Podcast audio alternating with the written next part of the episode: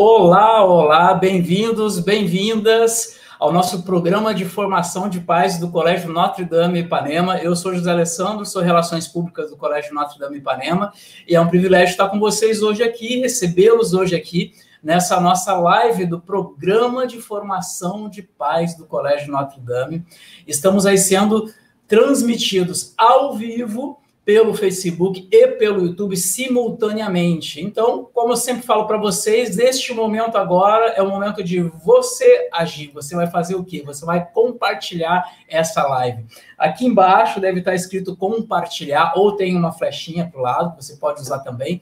E aí você compartilha a sua live. Isso mesmo, compartilha essa live aqui, posta ela no seu Facebook, compartilha ela para chamar as pessoas para estarem junto conosco aqui presenciando e participando. E como você participa? Usando os comentários. Também aqui embaixo ou na lateral, se você está assistindo pelo YouTube, você pode fazer os seus comentários. Seus comentários aparecem aqui para gente. Então, se você já quiser dizer de onde você está nos assistindo, qual é o seu nome, diga de onde você é, diz aí para gente, para a gente mandar um alô para vocês e saber até onde a gente está chegando. E você também uh, pode assistir posteriormente essa live, ela fica gravada nos nossos canais, no Facebook e no YouTube.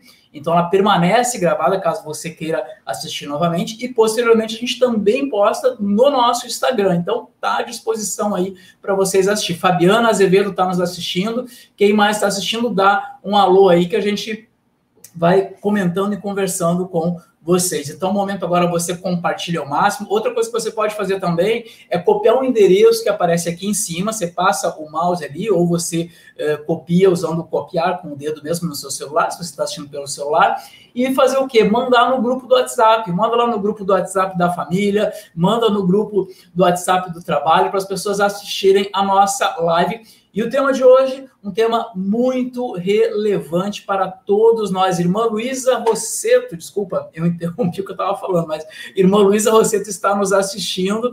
Um abraço, irmã, saudades da senhora aqui. Neide também, boa tarde. Neide também está nos assistindo, então diga aí de onde você é para a gente saber. Como eu estava falando, o tema de hoje, muito relevante: instrumentos de antirracismo no colégio. Vamos falar disso já já. Mas antes, deixa eu apresentar para vocês aqui a nossa psicopedagoga, uma das responsáveis por esse projeto, o Programa de Formação de Pais do Colégio Notre Dame, Rejane Scheffer. Bem-vinda, Rejane. Liga o seu microfone. Acontece. Oi, desculpa. Olá, Zé. Olá, pessoal que está chegando aos pouquinhos, né? Vão convidando as pessoas. E como o Zé falou também, é, tem muita gente que fica esperando chegar segunda-feira, sabe, Zé? Nos atendimentos aos pais, os professores. É, eles falam, puxa, que legal a live de segunda-feira, porque sempre são temas muito relevantes e hoje um tema incrível, com uma pessoa também super incrível. E então agradecer também já a presença de vocês e também Zé e a querida colega psicopedagoga Érica. Érica, vem para cá, Érica. Bem-vinda, Érica. Deixa eu botar nós três assim. Ah, sim, muito bem. Érica, psicopedagoga do ensino médio e ensino fundamental 2, está aí com a gente. Fala aí para nós, Érica, dá o teu alô. Tá bom. Boa tarde, Zé. Boa tarde, Rejane. Boa tarde a todas as pessoas que estão assistindo a gente, as irmãs que estão sempre né, aí se reunindo para assistir as lives, as famílias. A gente estava conversando um pouquinho antes, né, Zé? Hoje é 16 live, né? Então, se a gente estivesse fazendo reuniões de, reuniões de escola com as famílias, a gente não teria conseguido tratar tantos temas, né?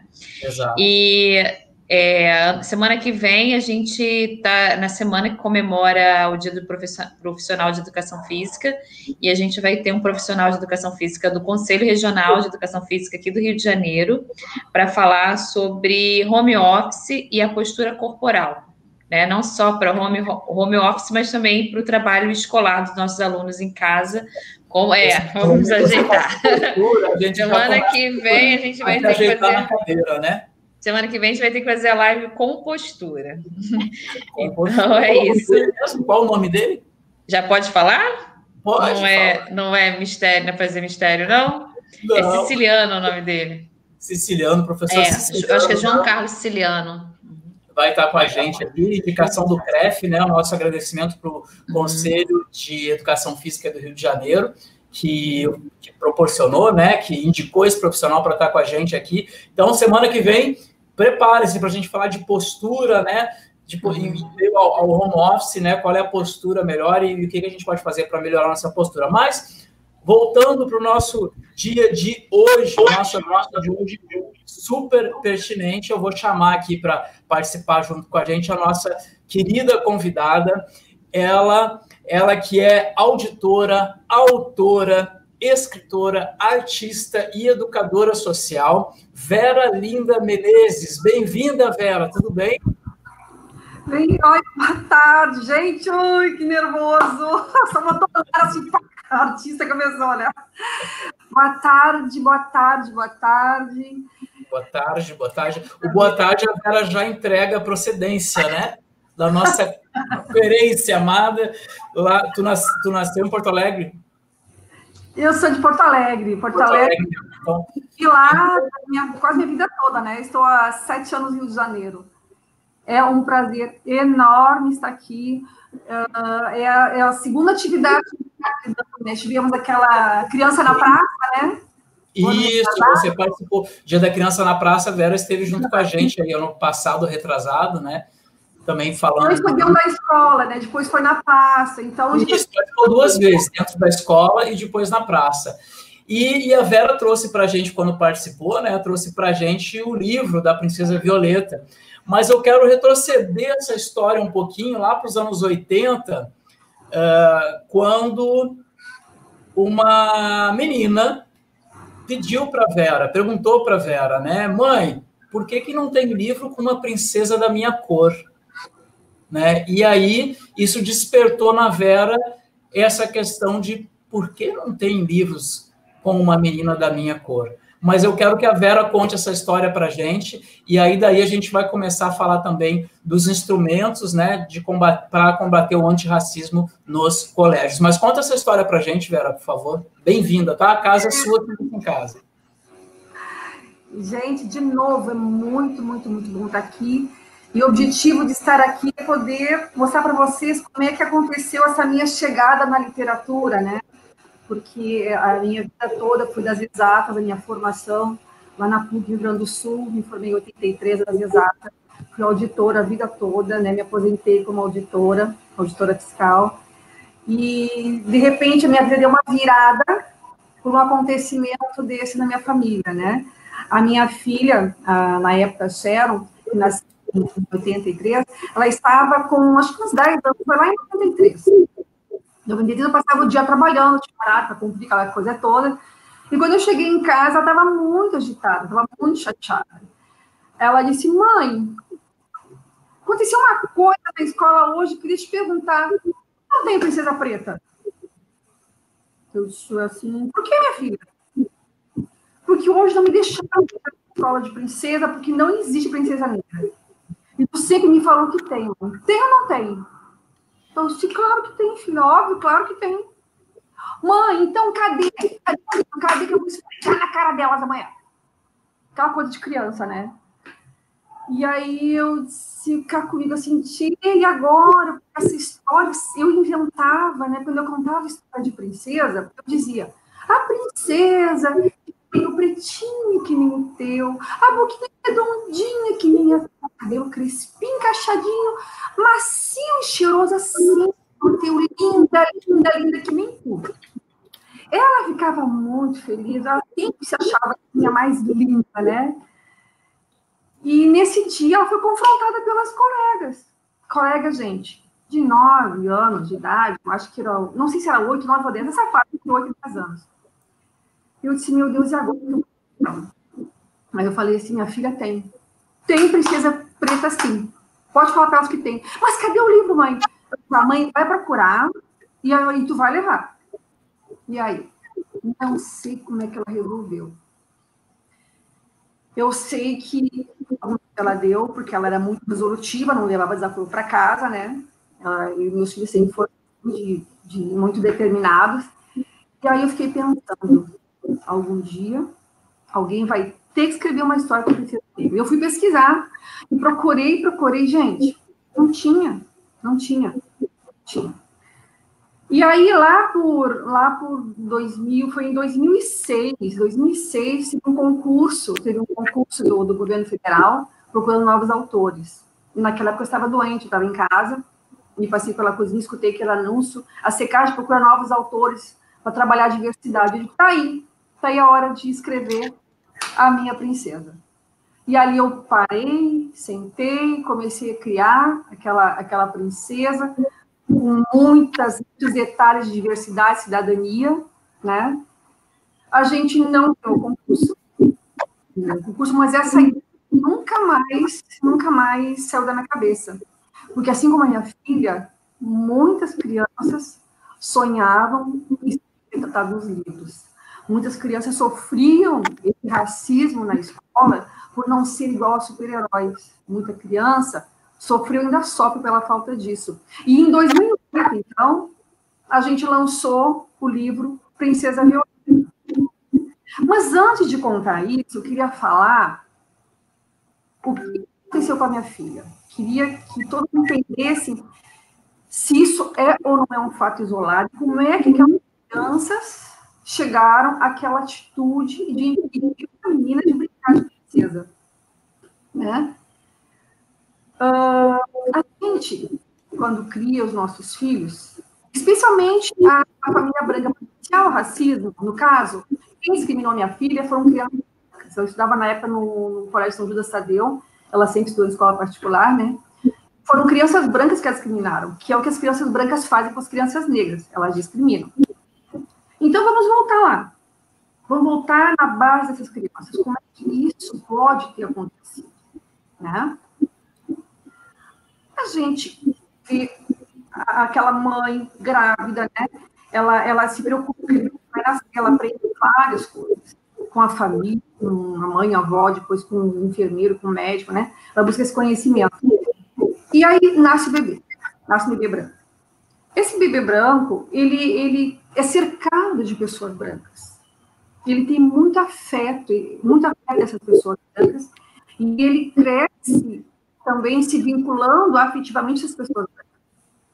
Muito raramente, numa, numa família de classe média alta, ou até elite branca brasileira, existem pessoas negras nesse, nesse entorno. Muito raramente tem. Então, aquele afeto familiar é todo feito da criança branca por pessoas brancas. Né? Se a gente olhar a família negra, é a mesma coisa. Aquela família negra dá aquele apoio, todo aquele carinho para aquela criança negra. E a criança negra, ela ali dentro de casa, no seu entorno, são crianças, pessoas negras. E aí tudo bem. Mas aí começa a evolução da criança. Ela, ela, as duas crianças, a negra, vão ganhar, vão ganhar seu primeiro presente se é uma menina, principalmente menina, ela vai ganhar uma boneca. A criança negra vai ganhar uma boneca branca. A criança branca vai ganhar uma boneca branca. Então, através desse, desse brinquedo, o mundo que a criança visualiza são, é a família, né? E os brinquedos. Então, através desse brinquedo, ela vai exercer sua afetividade, vai desenvolver sua afetividade por um ser que não é mais só sua família. Né? Então, a criança preta, a criança negra vai, vai desenvolver amor com aquela criança para uma imagem branca, e a criança branca também, mas até aí uma novidade para a criança branca. Para a criança negra, até ainda não se deram conta, mas está acontecendo alguma coisa com essa criança negra. Né? Então, aí a criança branca continua crescendo, e aí pode ser que nessa família, pode ser não, normalmente essa família tem a diarista, o, o faxineiro, o ou serviçais são pessoas negras. Então, na sua afeto, não tem pessoas negras com relação à criança branca. Já no contexto da criança, da criança preta, tem pessoas negras. Então elas vão crescendo. Daqui a pouco elas estão ganhando livrinhos de história. Aí vem a titia, vem a avó, vem a mamãe dá um livrinho de história para criança preta. Livrinho de história com Branca de Neve, Cinderela, Superman. A criança negra está recebendo o livrinho de história de personagens brancos. A criança branca está recebendo livrinho de história de personagens igual a si, brancos. Então há uma divergência. Né? Então a criança branca, ela se vê, ela vê a si, vê a família e vê os livrinhos de história e vê os bonecos, os brinquedos, tudo com pessoas brancas. Então o afeto dela está direcionado, envolvido com pessoas brancas. Né? Aí depois ela começa a assistir desenho animado. Desenho animado com personagens brancos. Então a criança branca assiste desenho com Superman, com a Cinderela e com outros personagens brancos. A criança negra vê personagens brancos. Ou seja, a criança negra começa a crescer com um sentimento de inadequação, menos-valia. A criança branca cresce achando que só existem pessoas brancas iguais a ela. Quando ela vê uma pessoa negra, ela acha que a pessoa negra está ali para lhe servir, porque foi isso que ela aprendeu. Ela sempre vai achar que essa, que essa pessoa, que essa pessoa negra, ela vai lhe servir. Aí ela continua crescendo. E aí ela vai para a pracinha brincar. E aí, chegando na pracinha, que a gente vê aqui em Copacabana acontecer, as mães brancas não deixam suas crianças brancas brincarem com crianças negras na pracinha. Sai daí, vem para cá, passa aqui. A criança negra está afetivamente ligada a pessoas brancas. Então, ela quer ser acolhida por pessoas brancas, quer ser acolhida, quer brincar, e ela é rejeitada. E ali ela sente sua primeira rejeição, seu primeiro sofrimento. Que é o, o que aconteceu recentemente, que relatou a, a, nossa blogueira muito querida, Ana Paula Xangani, que ela, no condomínio onde ela morava, ela chegou, acho que era nova no condomínio, foi, foi para a pracinha do condomínio brincar com a sua filhinha pretinha, de 5 anos de idade. E quando ela foi chegando, as meninas brancas que lá estavam olharam para ela e mesmo antes que ela dissesse oi, elas começaram a rir dela assim e saíram correndo. Não brincaram com ela. Aí a Ana Paula ficou muito triste, mas que isso, filha? Ela disse, mãe, é sempre assim. Elas nunca querem brincar comigo.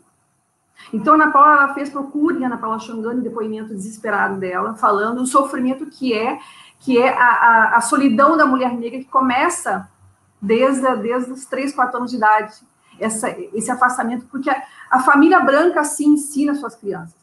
E depois a criança vai para a escola, ou então pode até ser concomitante, vai para a escola. Chegando na escola, toda a, a, preparação da escola, os desenhos para pela escola, as brincadeiras na escola envolvem desenhos de pessoas brancas. Então, a criança branca, de novo, não vê a representação de pessoas negras. Professores, pais, o nosso país são 210 milhões de pessoas, onde 54%, 110 milhões, são pessoas negras e pardas. No mundo, somos quase 8 bilhões de pessoas, e onde as pessoas brancas não são a maioria. Mas isso não é ensinado para a criança branca. Ela cresce achando que a sua representação é o ser humano. Aliás, os livros que eu estudei, não sei se ainda é assim, de ciências, né? Quando representava o ser humano, era um homem branco. Quando se falava em pessoa, quando se referia ao homem, o homem chegou à lua, ou seja, a humanidade chegou à lua, o homem representava, o branco representava a humanidade. Então, a criança branca continua no, no seu contexto escolar aprendendo a se ver em todos os espaços, né? E quanto a, a, ao audiovisual, né? O audiovisual, nós vemos que nós não temos personagens negros representados no audiovisual. A criança gosta de ver Patrulha Canina, gosta de ver o Seu Lobato, gosta de ver. Surgiram algumas coisas aí, mas é um desenho que a gente está acostumado: a Cinderela, Branca de Neve, Superman, Homem-Aranha, tudo personagem branco. A criança negra vê todos os personagens brancos. Então, esse sentimento de diferença, ele vai, ele vai crescendo, porque a criança negra, ela se liga cada vez mais afetivamente à pessoa branca. E a criança branca, por não haver no seu entorno, e nem nas representações, nem na família, nem na escola, nem no audiovisual, nem na literatura, ela não vê, ela acha que a pessoa preta não, não faz parte do seu mundo. Então, quando uma criança branca na pracinha vê uma criança negra, ela estranha há um estranhamento, que ela não está acostumada. E se o pai, se a mãe não estão alertas para explicar que são pessoas iguais a ela, fica mais difícil. Mas o que a gente usa mais para a criança, para mostrar para ela como é que como é que a humanidade se constitui, é dentro da onde? Dentro do reino mágico. Porque para a criança, o reino mágico é o reino que ela entende como real. Para a gente é uma brincadeira né? Para criança não, porque a criança é a família e o, e o e a Disney, é a família e o filmezinho, é a família e o livro. Então, o reino, através do reino mágico, os senhores pedagogos sabem melhor do que eu, né? Que é através do reino que eles entendem o mundo. É através do reino mágico que eles, que eles nomeiam seus sentimentos, é através do reino mágico que eles trabalham suas emoções, que nem no caso que a gente pode falar aqui, quando a criança vê a história do Rei Leão, né? No Rei Leão, quando a criança vê o Mufasa, que é um leão com pelos loiros, bonzinho, ele é o herói. Aí ele vê o, o irmão do Mufasa, que é um leão com pelos escuros, representando o quê? As pessoas negras. Praticando maldade, ela aprende, porque ele mata o irmão, né? Ela aprende duas coisas. Que existe maldade. Que através do Rei Leão a criança aprende que existe maldade. Através do Rei Leão ela aprende que as pessoas de cabelo claro são boas, que a pessoa, e que o, a pessoa de cabelo escuro ou pessoa escura é, é má. Né? Ela vai fazendo essa associação. Se a gente pensar em como a criança domina seus sentimentos, nós vamos trabalhar lá em João Maria. João Maria, a criança aprende que existe abandono. Ela trabalha o abandono através das histórias que ela escuta. Ela trabalha a, a, a Cinderela. A Cinderela, ela entende que, ela aprende através da Cinderela, por exemplo, que as madraças são más, que não é uma verdade, mas a madrasta tem um papel de má porque ela aprendeu desde criança lá na Cinderela, né? Então, essa, essa questão do mundo mágico, ela constrói o pensamento da criança. Então, nós precisamos estar muito atentos ao que nós oferecemos para as crianças em termos de, de mundo imaginário, né? Então, a gente pode dar mais um exemplo. Uh, eu fui pesquisar na internet sobre o, como é que é o pensamento infantil, e aí eu encontrei um trabalho que uma professora fez numa escola, onde ela ensinou, ela pediu para as crianças contarem uma história, crianças de 8 anos, 9 anos. Então a menina relata que ela, ela conta uma história onde eles foram, estavam de barco viajando, e aí caíram no mar. Aí conseguiram um barquinho, foram nadando, nadando, nadando, chegaram numa ilha de negros. Isso, isso palavra da criança. Chegamos a uma ilha de negros. E quando viram nós chegando, nos declararam reis deles. E onde ela aprendeu isso? Onde ela aprendeu?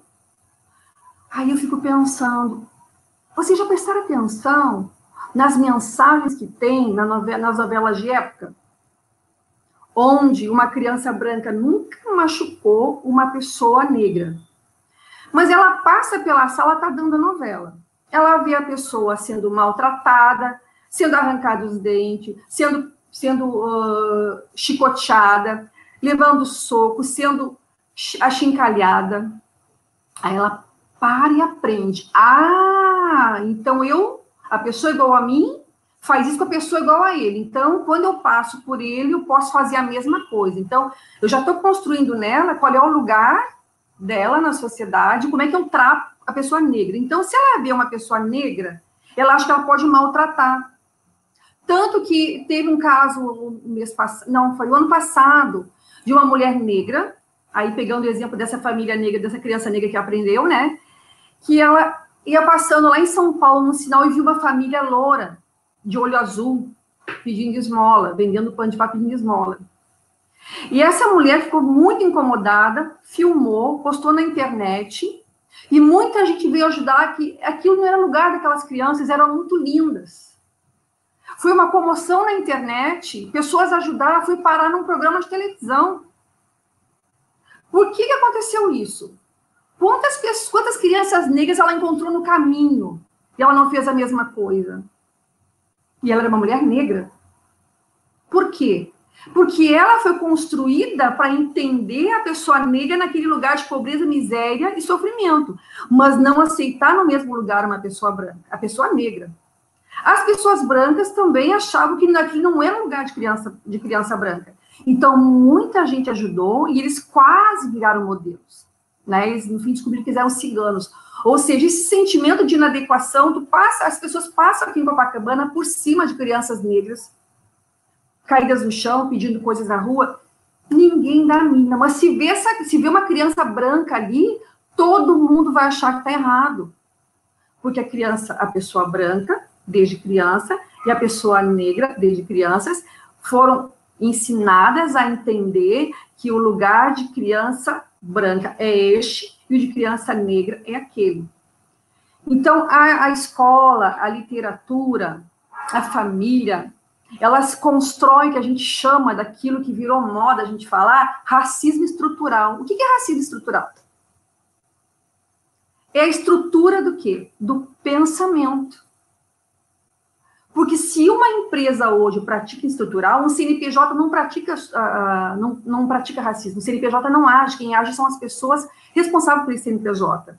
E essa pessoa é resultado disso tudo que ela aprendeu ao longo da vida. Então a gente constrói lá o racismo estrutural. É através da, de novo, da literatura, do afeto da família, da escola, do audiovisual, então, esses elementos básicos. Então, se a gente falar, por exemplo, na escola, na questão, quando a professora diz, crianças vão desenhar, vamos fazer um desenho. Criança, todo mundo faz desenho. Vamos fazer, vamos pintar agora a cor de pele. Aí a criança tem a caixinha de lápis, né? Pintar a cor de pele. Professoras, qual é a cor de pele? A criança aprende ali o que, que é cor de pele. Se uma pessoa que ela vê não tem aquela cor de pele, não é pele. O que, que é? Não é normal, porque a normalidade se dá a partir do que ela aprende em casa e na escola.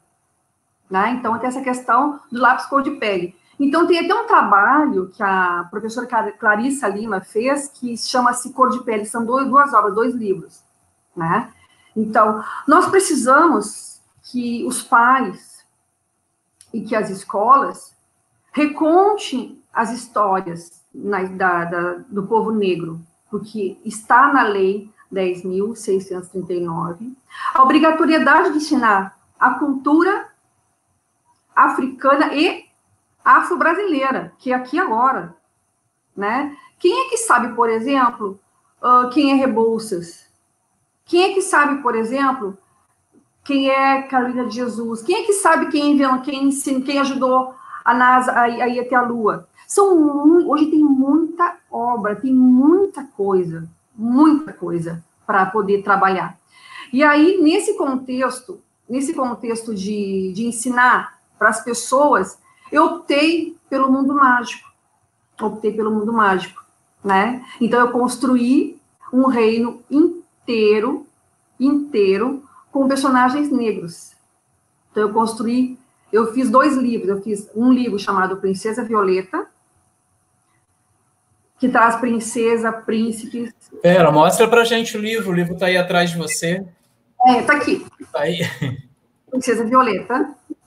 E também fiz um outro livro para inserir no reino outro, outro sentimento que a criança tem, que são os anjos né? Esse livro de Linda e Minha Amiga Rosinha, ele traz o primeiro anjo negro da literatura brasileira. Né? Então, para começar a, a, tratar, eu construí essas duas obras e também música. Porque para aproveitar esse gancho, vamos falar de música, né? A escola a gente aprende a literatura e também aprendemos música, né? Então vamos prestar atenção nas crianças. O que, que a gente canta? Uh, uma música que é, que é bem interessante, que eu sempre canto, é do Samba Lelê. Acho que vocês lembram, não lembram Samba Lelê? Samba Lelê tá doente, tá com a cabeça quebrada. Samba Lelê precisava de umas boas lambadas. Samba, samba, samba, lelê, roda na barrada, sai, ó. Samba, samba, samba, lelê. O sambista tem que apanhar. E a gente canta, canta para a criança e não presta atenção que o subconsciente está cristalizando aquilo. Outra música que me chama muita atenção é a do Pai Francisco, né? Vocês lembram? Pai Francisco entrou na roda, tocando seu violão, tan, tan, tan. vem de lá seu delegado, que o, e o pai Francisco foi para a prisão. Como ele vem todo requebrado, parece um boneco desengonçado. Como ele vem todo requebrado, parece um boneco desengonçado. Ou seja, o pai Francisco estava cantando, por estar cantando, o delegado levou para a prisão, bateu no pai Francisco e largou para Francisco. Ou seja, se eu vejo uma pessoa negra apanhando na rua, é normal. Se eu vejo alguém batendo num sambista, uma pessoa preta, é normal. Eu não me incomodo, porque eu aprendi isso. Aí a professora diz: não, mas eu ensino, eu, eu trabalho com personagens negros, eu trabalho, eu trabalho, eu trabalho com Saci Pererê. Aí qual criança preta que quer ser chamada de Saci Pererê? Porque se eu, se a criança branca for chamada de Homem-Aranha, muito feliz. Se ela for chamada de Batman, né, Superman, fica muito feliz. Mas a criança preta? Ah, Saci Pererê. Aí começa o bullying também, além do racismo, o bullying, né? E a criança preta chora, sofre. Ah, mas eu conto a história do Negrinho Pastoreio. Negrinho Pastoreio, uma criança escrava, não tinha nem nome, apanhou até a morte, abandonada, sozinha. Que criança que quer ser o negrinho do pastoreio? Qual criança? É? Ah, mas aí eu posso ser. Vamos sugerir mais algum? O boi da cara preta? É, é tudo que é preto é para assustar. Por exemplo, eu estava vendo com a minha filha, com a Sol, uma. Uh, lá em casa estava vendo um desenho, acho que era do He-Man. A Sol está aqui nos assistindo, acho que é um comentário aqui dela, ó. Oi. A Sol está nos assistindo. Oi. Então, eu estava vendo He-Man com a minha filha, e aí. Acho que era o He-Man. Era, um, era, um, era um boneco loiro, um desenho loiro, né? E a boca bem fininha, cabelo amarelo. Ele tinha que ir num lugar pegar uma joia, pegar uma joia, e foi até uma caverna pegar uma joia. Então ele foi até essa. E aí, chegando lá, tinha homens grandalhões de, de pálpebras, né? uh, proeminentes, lábios grossos, nariz redondo, né, grandões, assim, carecas. E aí eles, assustadores, eles tinham que, eles iam pegar o He-Man, eram os guardiões, iam pegar o He-Man, o He-Man tinha que lutar contra eles e tal. Aí eu fiquei assim, parada na cama e pensei, gente, são, pessoas, são personagens negros.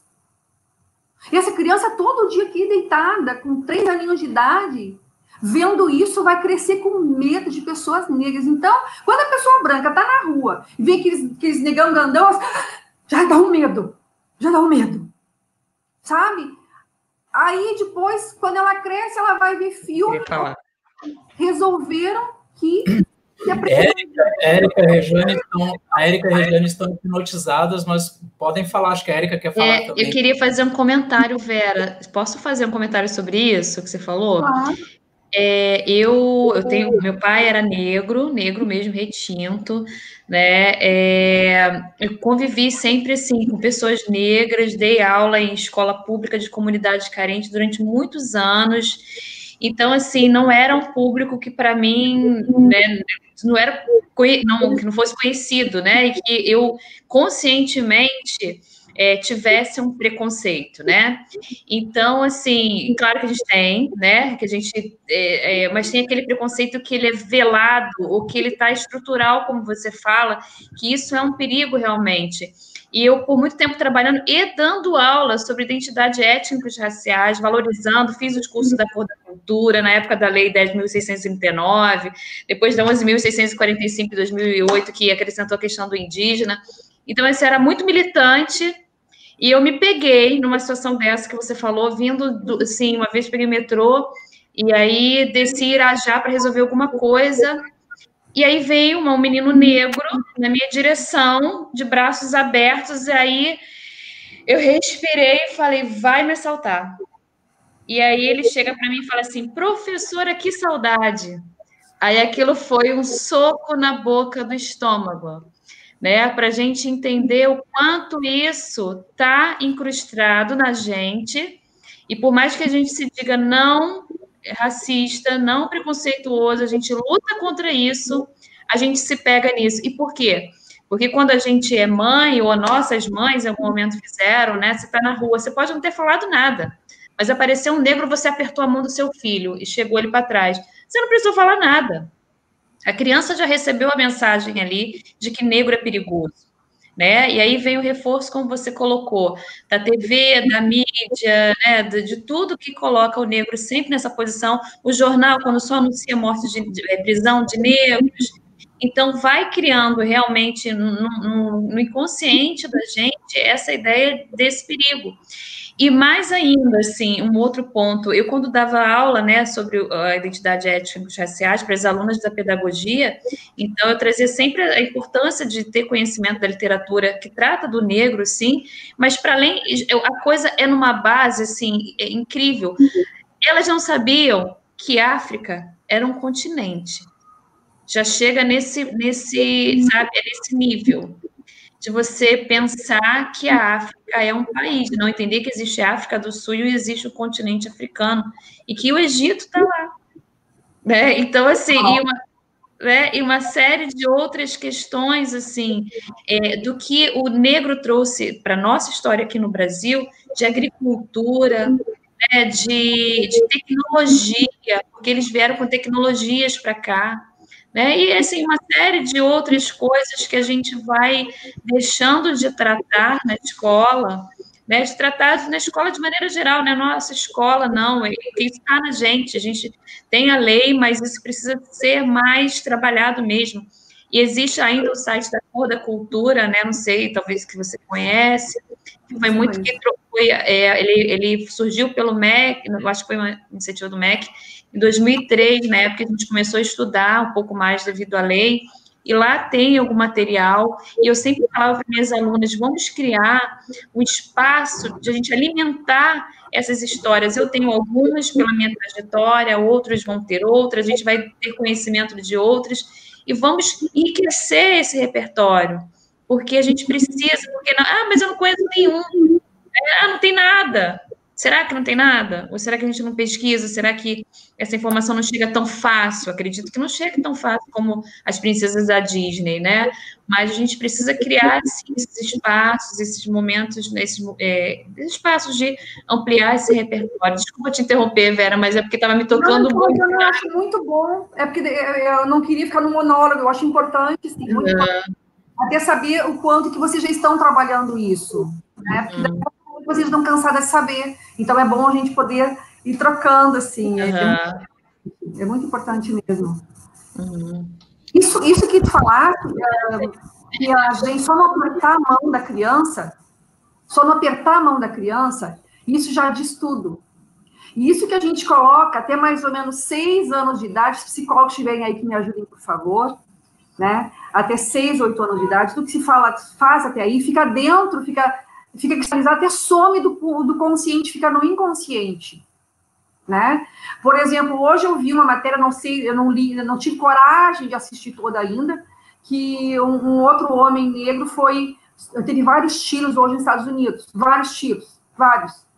O que que esse policial sentiu?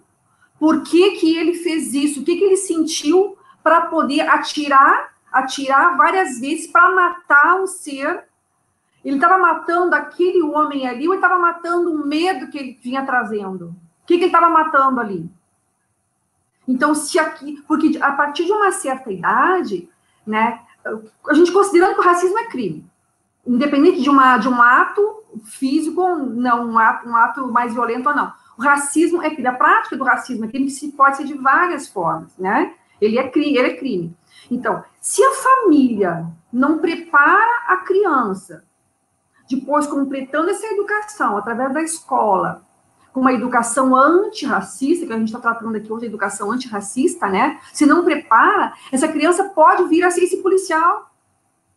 Ela pode vir a ser esse juiz insensível que manda que, que manda aprender, que não deixa nem não dá um habeas corpus para alguém que foi preso injustamente. Ele pode ser aquele médico que as mulheres que vão ginecologista, ela sabe, médico, a, a, a mulher é tratada de forma diferente quando vai ao médico.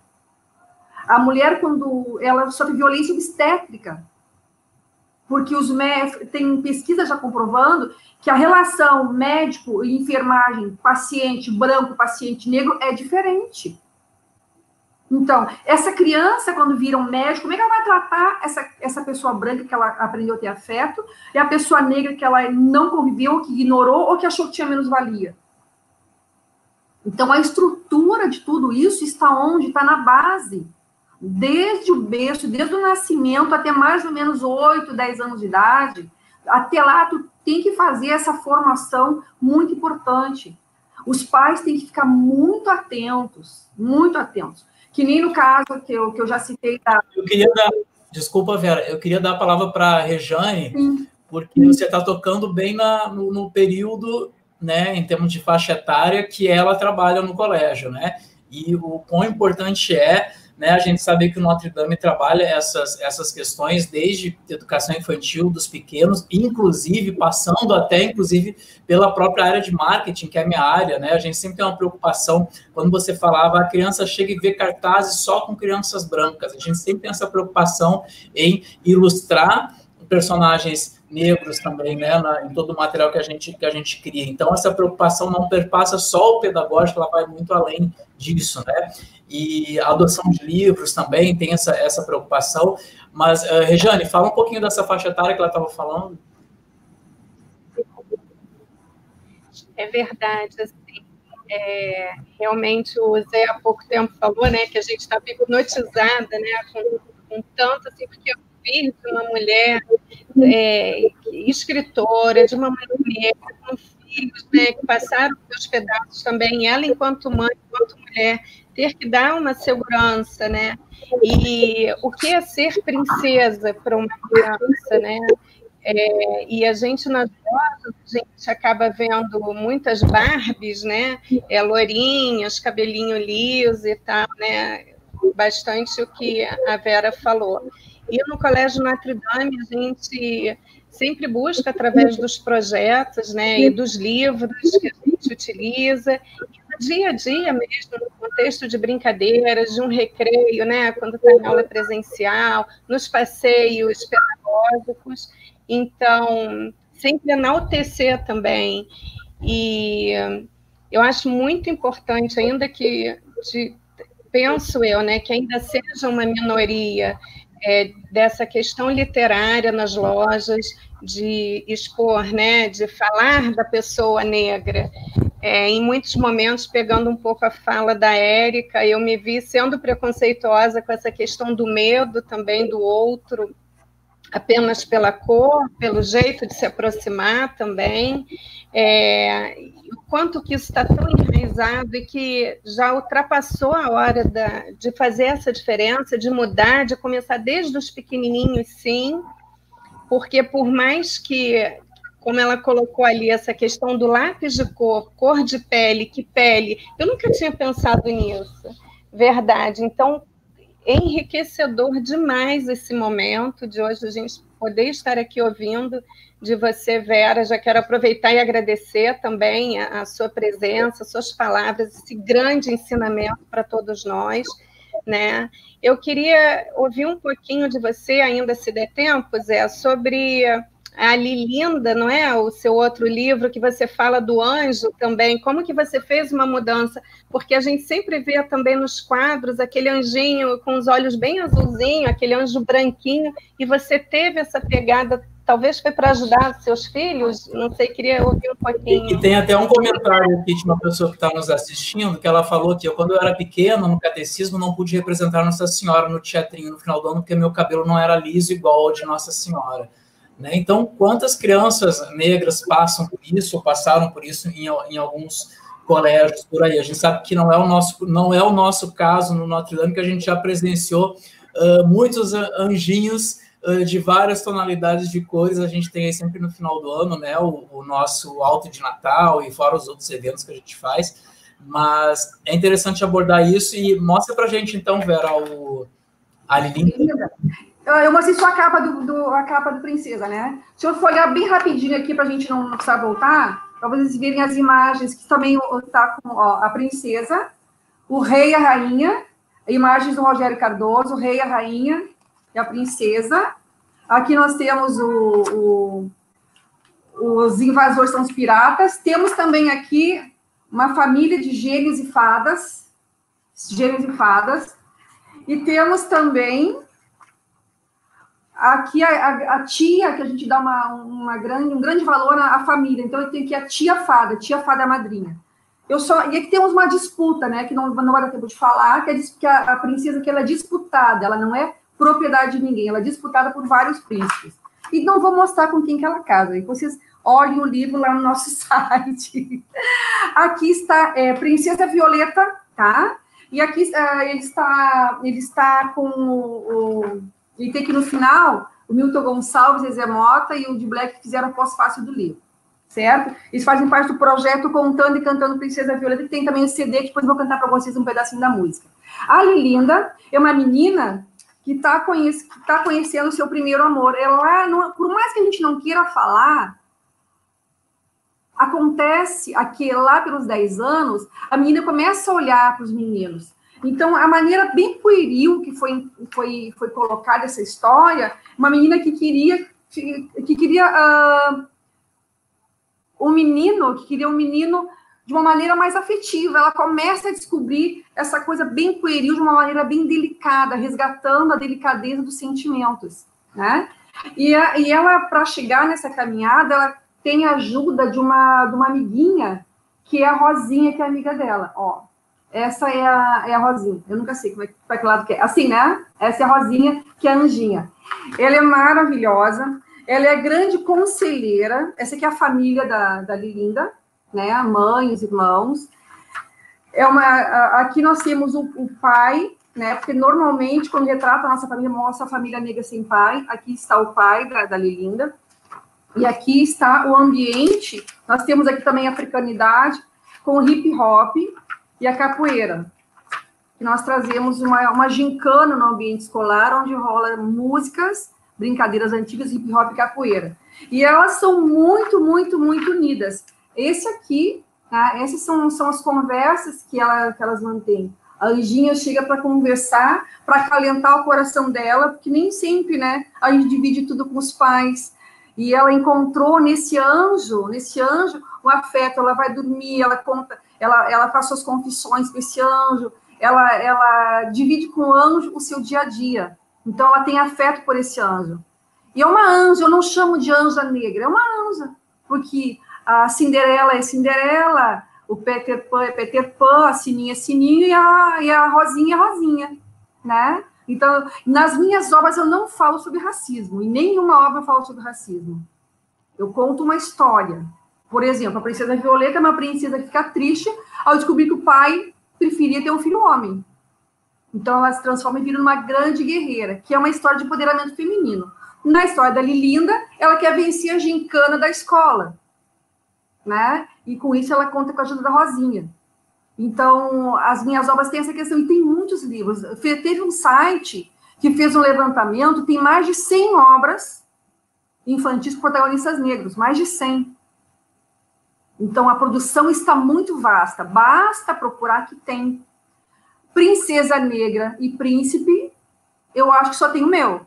Pelo menos foi criado em 2006, são 14 anos, né? Foi muito antes de Vacando, muito antes de Pantera Negra, né? Eu ia falar exatamente isso, né? Precursor de Wakanga. Antes da Disney. Muito antes da Disney, antes do Pantera Negra, já tinha aí o, o reino da, criado pela O reino Vera. tropical, que é o tomou da Princesa Violeta. Porque a criança entende esse reino como, como real. Por mais que, que a gente, que muitos pais não deem essa devida importância, né? É, é, é, ele realmente o que faz a cabeça das crianças. Então, para instrumentar essa, essa questão antirracial, eu peço aos pais que se preocupem desde o berço quando oferecer uma boneca, oferecer uma boneca negra e uma branca. Quando for uh, ler uma história, vê se nessa história tem personagens negros. E se tiver, então de forma positiva. Não basta colocar só o Saci Pererê e o Quando escutarem uma música, vê se essa música não traz mensagens negativas, que nem eu cantei para vocês. Né? Quando for assistir um desenho, vê se esse desenho não está trazendo subliminarmente a interioridade do povo, do povo negro. Né? Porque, como eu ia falar para vocês, a, a, a consuleza da França, a Alexandra Loras, o filho estava assistindo um desenho, desenho animado, e a princesa loura linda eu sofreu um castigo, e o castigo ficar negra e cacheada. E aí? Aí a Alexandra Loras acionou o YouTube, botou na imprensa, fez uma, uma UE, acabou saindo do ar o desenho. Mas qual é o pai, qual é a mãe que já se antenou que tem que prestar atenção? Né? Eu vou estar lançando em breve a releitura do Patinho Feio, que é o Pássaro Perdido, que é mais uma obra que eu vou estar lançando. Então, instrumentalizar as famílias brancas e negras com livro, com música, com teatro, é uma das minhas funções. E também fazer workshop com professores e com pais. É uma das minhas funções, para poder trabalhar principalmente com o povo branco a questão do antirracismo. Porque não basta ser antirracista. Tem que tomar atitudes concretas. Que quando a gente vê, uma que nem eu fiz uma vez, eu vi três novelas da Globo, três horários, maltratando pretos. Três horários. Eu me indignei, fiz uma carta, um e-mail, foi carta lá para a Câmara Federal, para um, um deputado federal, falando da minha indignação e que era muito urgente que ele estabelecesse o Estatuto da Igualdade Racial, que aprovasse esse estatuto.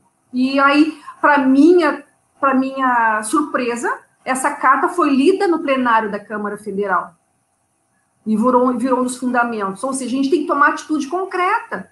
A Consuleza tomou atitude concreta, ligou para o YouTube, então, se vocês forem, forem uh, assistir alguma, alguma coisa que tiver essa mensagem subliminar, que nem tinha o He-Man, que nem eu vi, tem que ligar para o canal, tem que colocar, e não fale conosco, não assista, não vê. É a forma como vocês têm, como eu tenho, como todos temos, de trabalhar a questão antirracial. Porque é, depois que a criança crescer, ela pode sofrer o quê? Ela pode sofrer, a criança branca vai praticar racismo e vai sofrer o quê? Penalidades, podem chegar à prisão. Pode chegar à prisão porque racismo é crime. De um lado, nós temos hoje o povo negro se empoderando, se conscientizando da sua real valia, somos 110 milhões. De outro lado, o povo branco que não está fazendo nada para entender isso. Então, isso gera o quê? Atenção social. Né? Para que essa tensão seja atenuada, os dois lados têm que seguir numa mesma direção. Então, o povo negro está entendendo quanto valia ele tem, o povo branco tem que entender quanto valia os dois povos têm, que nós todos formamos 210 milhões de brasileiros. O lugar de todos nós é aqui. E ninguém é melhor que ninguém. E se a gente não der essa educação para os nossos filhos, nossos netos, nossos alunos, eles vão sofrer, porque a tensão social está cada vez mais forte. Isso vai piorar. Sim. Né? Então, esse é, é, é o meu recado para trabalhar a questão antirracial nas famílias e na escola. Eu queria cantar um pedacinho da minha música para vocês verem a diferença que tem quando tu canta uma música que nem assim, ó. Essa, a princesa é da cor de bombom de chocolate. Por que bombom? Porque criança gosta de bombom, né? Então, aprendam comigo agora, tá? Aí, se puder colocar as imagens da princesa aí, eu gostaria, tá, Zé Alessandro? As imagens do site. Vão cantar comigo. Enquanto ah, você canta. Oi? Um, dois. A princesa cor de bombom, a princesa cor de bombom, ela é a Violeta, ela é a Violeta. A princesa cor de bombom, a princesa cor de bombom, ela é a Violeta. Cabelos pretos cacheados, miúdos e olhos brilhantes, como dois diamantes. Quando ela passa, todo mundo se agita. Isso tudo sua beleza explica. Além de linda, é forte, tem garra. Ela é uma princesa encantada. Essa é a Princesa Violeta. E são dez músicas nesse CD que cantam a beleza desse reino tropical. Né? Então é diferente do samba Lelê tá doente, não acharam diferente? Do Paulo Francisco Esquentou na Roda? Não é diferente? Não dá um outro up? Não dá vontade de trabalhar? Então, tem também a, tem muitas músicas que a gente pode trazer, tem muitos autores bacanas enaltecendo o povo brasileiro, né? Então, eu... Vera, uh, nós estamos com o tempo bem estourado. Eu, eu, quero só fazer uma observação que a, a pedagoga Kátia Macedo, é coordenadora pedagógica do Fundamental 1, ela está lembrando que no projeto literário do, do, do Notre Dame, adota o livro aquele que você comentou, Lápis Cor de Pele, da Daniela de Brito, e também o Caderno de Rimas do João, que é o livro do Lázaro Ramos. Inclusive, o Lázaro já teve no colégio para conversar com os estudantes, para falar sobre, acho que foi ano passado que ele teve lá no colégio junto com a gente, para falar com os estudantes, falar do livro dele, dos livros, né? O Lázaro tem mais que um, que um livro. É, queria dar esse recadinho, o recado também de que, cadê, deixa eu localizar aqui, senão vai ficar com ciúme. O Dreyson avisou que ele também está assistindo, que é outro da Vera. Ele mandou mensagem que ele também está assistindo. E eu preciso é, comentar com você que está nos assistindo agora, que você não chegou mais cedo, ou que você que chegou agora, um pouquinho do que você perdeu, né? Você, nós começamos falando, a Vera começou conversando com a gente sobre a angústia de uma menina que não via um livro com uma princesa preta, com uma princesa da sua cor. Falamos também da questão de que são 54% do nosso povo composto por negros e pardos, né? E, e que isso está no nosso, está enraizado no nosso inconsciente coletivo, no nosso imaginário coletivo, esse racismo estrutural, mas a gente tem que ter um comportamento para alterar isso. E que esse comportamento, o comportamento racista, ele pode nascer no ambiente familiar, sem a gente perceber. A Vera trouxe várias questões aqui que a gente não esperava, que nos surpreendeu, de certa forma, eu observei até pelo, pelo, pelo semblante das minhas duas colegas aqui, que muitas coisas foram nos surpreendendo ao longo da conversa, de que esse comportamento racista pode, às vezes, nascer no ambiente familiar. E se repetir e se perpetuar na mídia, na escola, na literatura, nos desenhos, no cinema, até numa loja, onde você olha para uma parede de bonecas e as bonecas são todas brancas, onde uma criança negra não se sente representada até ali. E assim fomos ensinados a aceitar, entre aspas, esse racismo estrutural.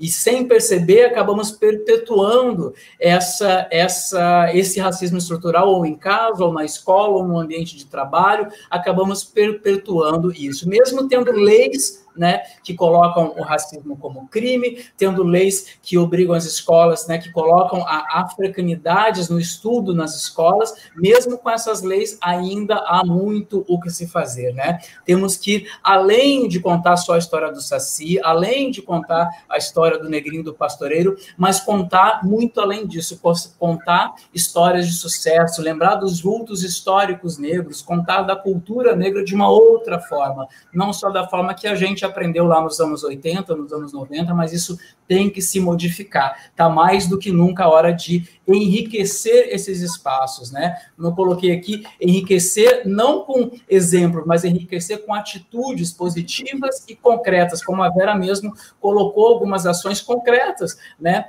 Em se uma criança dá de presente para uma criança uma boneca negra e uma, e uma boneca branca, verificar se num livro esse livro não está retratando um personagem preto, um personagem negro só como um vilão ou como um personagem inferior, verificar se uma música não está discriminando, verificar se um desenho animado não está ridicularizando o povo negro, verificar o que essa peça de teatro fala, ou possibilitar que a sua escola traga, de repente, um workshop, de repente, uma palestra para trazer este assunto à tona. Enfim, é uma ação coletiva, é uma ação conjunta, não só do povo preto, mas do povo preto e do povo branco. Eu tentei resumir para você um pouquinho o que foi a nossa conversa hoje com a com a Vera. Obrigado pela presença, Vera. Se você está assistindo agora, você pode voltar e assistir lá no início, vale a pena. Ou se você está assistindo num outro momento, compartilhe a nossa live para mais gente ter acesso. Vera, obrigado pela sua presença hoje. Olha, recadinho, entrem na nossa loja virtual, loja.princesa Violeta, adquira os, os, livros. Deixa eu botar aqui o, o, endereço da loja, se você quiser ver o livro, ver os tá, produtos, então. loja.princesavioleta.com.br e seguir a Vera no Instagram, veralinda.menezes. E também tem o Instagram da Princesa Violeta, arroba Princesa Violeta Livro. Segue o Instagram lá. Tá bom? Obrigado, Vera. Você quer deixar mais algum recadinho? Olha, agradecer muito a oportunidade, muito, dizer para todo o Brasil que quando tudo passar, vamos fazer workshop nas escolas, para esse Brasil afora, também no Notre Dame. Vamos lá trocar ideia, fazer, fazer um, uns bate-bola né, de, de, com as crianças, com os professores, bem bacana. Eu estou muito, muito, muito, muito honrada de voltar à comunidade Notre Dame. Muito obrigada por ter dedicado esse tempinho para nós. Então, obrigado pela presença de todos vocês. Lembrando que a nossa conversa fica gravada no YouTube, no Facebook e vai virar podcast também. Esse, o nosso bate-papo aqui vai para o podcast do Colégio Notre Dame, disponível no Spotify e também no nosso Instagram. Obrigado pela presença, meus convidados, meus queridos, minhas queridas. Fiquem aí, não saiam daí. Vou para a nossa vinheta de fechamento. Até mais.